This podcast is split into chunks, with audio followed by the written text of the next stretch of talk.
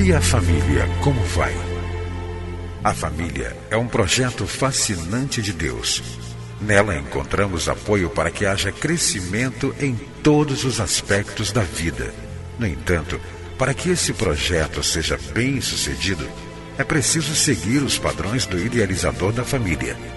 Na Bíblia, a palavra de Deus, encontramos as diretrizes que vão nos levar a uma vida familiar equilibrada e nela também vamos aprender a defender a família dos ataques que tem sofrido nos últimos dias.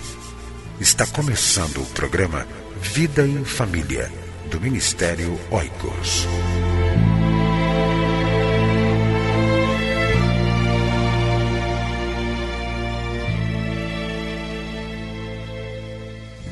Eu também sou família. Se você é solteiro, divorciado ou viúvo, conheça esta revista. Para adquirir, ligue para nós 2122649207 ou visite-nos em www.cliquefamilia.org.br. Somos agência missionária. Nosso alvo é a família. Se você ama a obra de missões e deseja nos ajudar financeiramente, sendo mantenedor ou fazendo uma doação, ligue para nós, Ministério Oicos. Telefone 2122649207 ou escreva para oicos@cliquefamilia.org.br ou acesse nosso site www.cliquefamilia.org.br.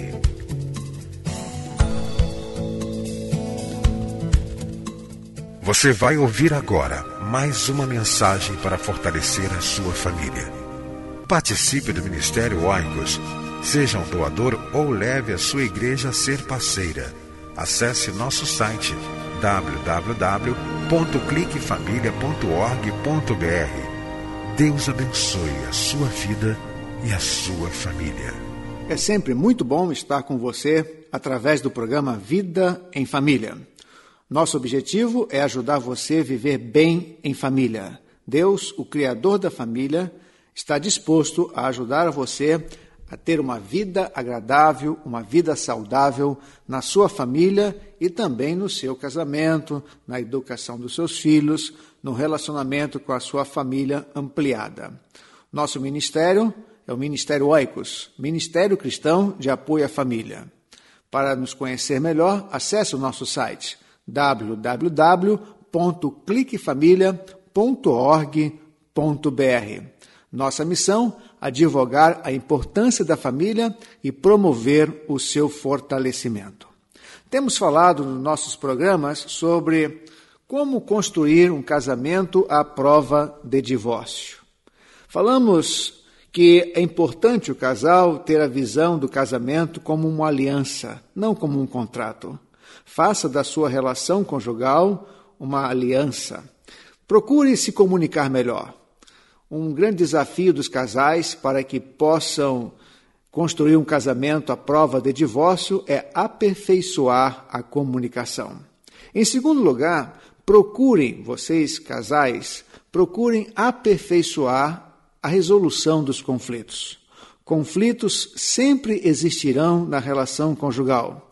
Mas o grande desafio é como você resolve os conflitos. Falamos também sobre a importância de você criar um limite no seu casamento em relação às interferências familiares. A família é uma bênção. Deus, como já dissemos aqui, é o criador da família.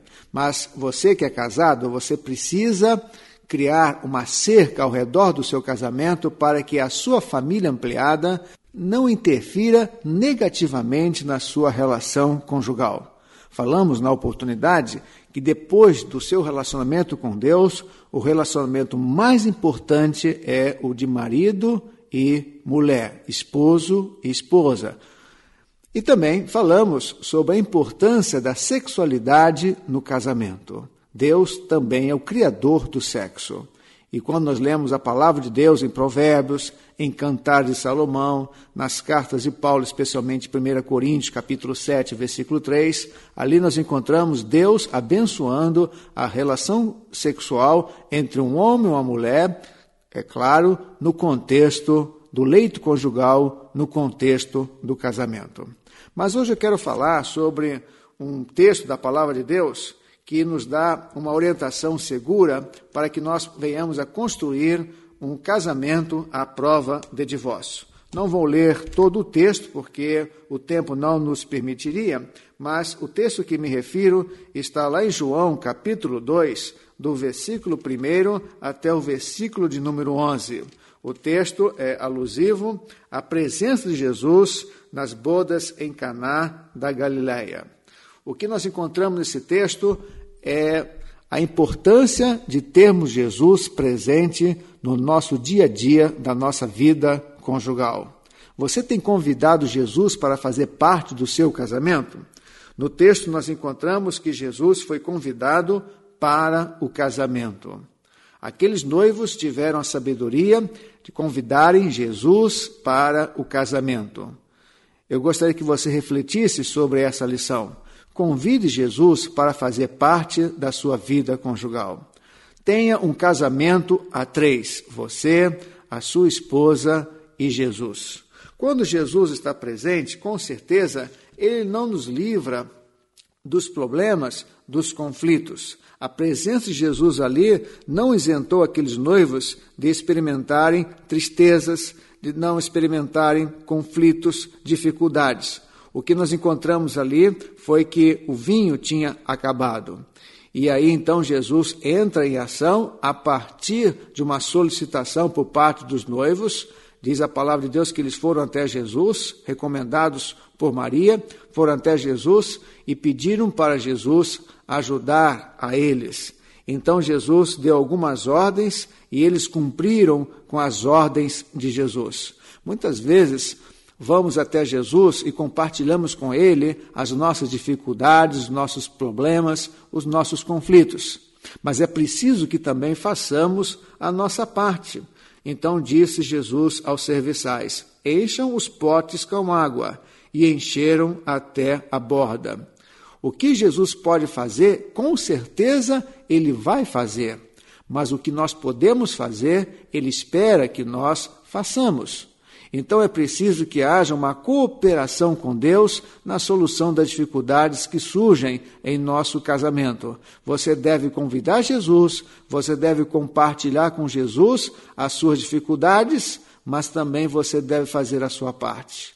Muitas vezes nós esperamos que o outro faça a sua parte, porque acreditamos que a culpa é sempre do outro. Nós não olhamos para nós mesmos. Nós sempre apontamos os erros do outro. E aí, com certeza, teremos dificuldades na nossa relação conjugal, no nosso casamento. Então é preciso que você faça a sua parte. Você compartilhe com Deus as suas dificuldades, mas também você faça a sua parte, enquanto esposa e também enquanto marido. Qual é a sua contribuição para que o seu casamento melhore?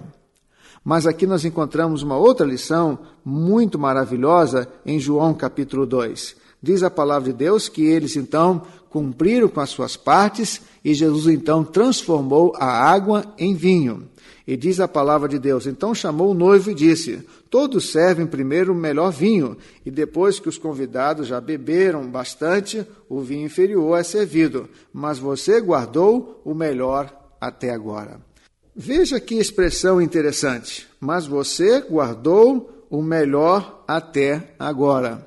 Quando eu leio esta expressão, quando eu leio esta sentença, eu fico a imaginar, eu fico a refletir sobre a seguinte mensagem: Deus tem sempre o melhor para nós no nosso casamento. Quando nós reconhecemos nossas dificuldades, quando nós compartilhamos com Deus as nossas aflições no nosso casamento, quando nós fazemos a nossa parte, Deus reserva sempre o melhor para a nossa vida. A minha oração é que você convide Jesus para fazer parte do seu casamento. E então, não estou prometendo de forma alguma que você não terá problemas no seu casamento.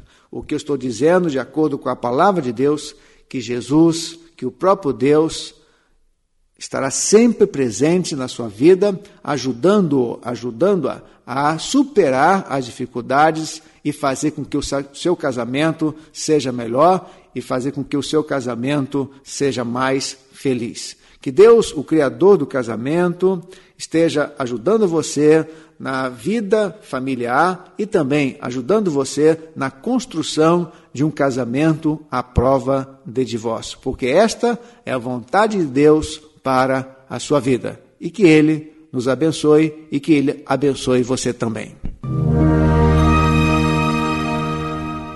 Entre em contato com o Ministério Oicos, escrevendo para a Rua Marise Barros, 479, Sala 7, Maracanã, Rio de Janeiro. CEP 20.270-003 ou através do nosso site na internet www.cliquefamilia.org.br. Que Deus abençoe a sua casa. Esteja conosco na próxima edição de Vida em Família.